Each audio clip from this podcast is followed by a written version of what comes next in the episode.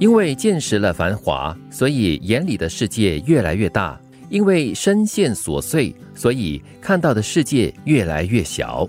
所以有那么一句话说到嘛，呃，读万卷书不如行万里路。嗯，当你走得越远，看得越多的时候，整个眼界就开大了。对，那么你包括了你的心里的世界也一样。是，所以你接触的人事物都会影响到你的眼界的。嗯，就比较豁达一点，是比较容易放下。再不然的话，也不会老是以我作为中心。对，关键就在于说，你没有接触的话呢，你的世界就是整个世界。嗯，当你开始去接触、去听取不同的声音的时候，你才发现，哎，其实事情它真的有很多的面相。对，我的工作环境里面啊，常常会碰到一些就是揪着一些小事情完全不放手的一些同事了。呃，就对这一些鸡毛蒜皮的一些小事啊，很琐碎的，然后就那么叽叽喳喳、叽叽喳喳，然后完全没有办法向前行、向前推动呢，就没有办法把这个事情给做好了。他的最大的问题呢，可能就是你纠结的那个点呢，可能没有考虑到其他可能产生的一些因素。对。我觉得真的就是因小小而失大了。生活最好的方式是深情而不纠结。我们不必为了迎合别人的审美品味而刻意修剪自己。嗯，我喜欢深情而不纠结，因为有的时候人家会说：“哎呀，不要纠结，随便了，随便了，随便了。”对。但是你过度的随便，你就对很多的东西呢，就是哎呀无所谓。对。但是如果你过度的深情的话呢，就很容易纠结了。对。嗯。所以对事人或者是物啊，你那个情感要投入进去，嗯，要对他感兴趣，要有那个热情。对，真的感情是需要的。你不要假假的感觉到就是那种热情，或者是你有没有真的付出你的真的感觉的话，别人都会看得出来的。是，所以话说回来，我们在这个世界上，我们寻求的是一个平衡。嗯，对。那这句话呢，还有一个特别需要提醒大家的，就是你不必为了迎合别人的审美品味而刻意的修剪自己。别人说什么东西是好看的，你就一定要循着那个方向去做，那未必是正确的哦。嗯，除非你自己也觉得舒服。嗯，也未必是适合你的，所以。你就不要去强迫自己吧。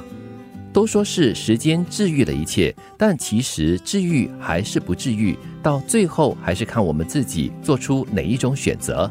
时间是给自己的，可以在很短的时间内，当你看开看破，那么就会治愈了。有些人给了很多的时间，也没有办法治愈自己喽。嗯，就是我觉得关键的点，可能就是你要不要放手，你要不要放开。时间再长，你不愿意放开，你一直把它摆在你的心中最。显眼的那个位置的话，你永远走不出来。对，他一直提醒着你，你没有办法，就是把它解开的话呢，那个结永远都在那边的。最后你可能就会让自己喘不过气了。是，不要随便开始，不要急于妥协，真正值得的东西都不会来的那么容易。做人需要简单，不沉迷幻想，不茫然未来，走今天的路，过当下的生活。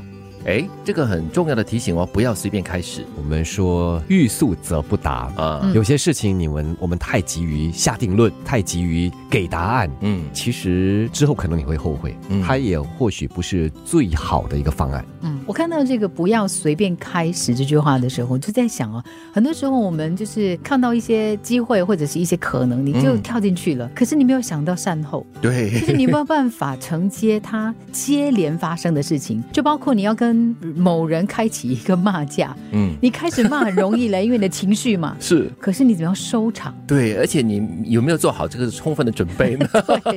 你的资讯啊、来源啊各方面都要很清楚哦，这样你的论点哦，你吵架的论点对才能够立得稳哦。所以不要急，不要随便，是，所以也不要急于妥协啦，就是劝你不要那么急于就放弃自己的原则吧。嗯，有的时候你会发现在生活当中呢，你肯定会面对一些阻力，这个阻力可能是源自于你对自己的自我怀疑，嗯，或者是整个大环境给你的一些挑战。但是如果你一下子就说 OK 了，好了，好了，不行了，不行了，看起来是不行的，就不做了，你就失去很多可能开展的机会。